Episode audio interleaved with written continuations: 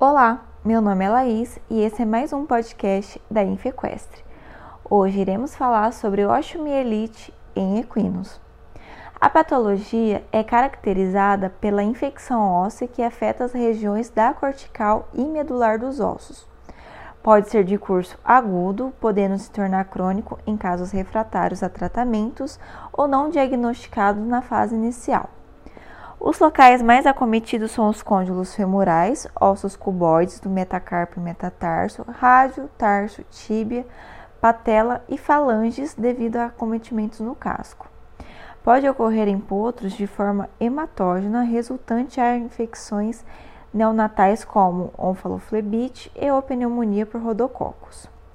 Em adultos, a osteomielite é secundária a feridas perfurantes ocorridos na região.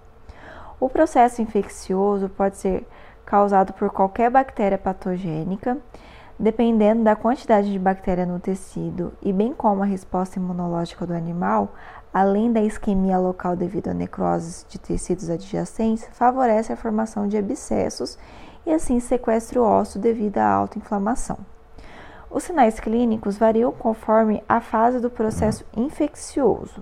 Em geral, os animais apresentam claudicação leve a grave, edema e aumento de temperatura local e sensibilidade à palpação.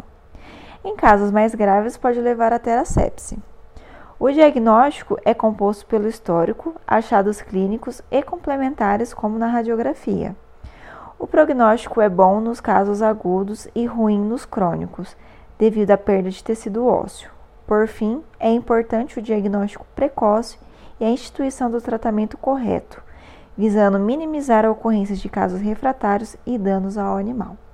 Para mais informações, acesse www.infequestre.vet. Até a próxima!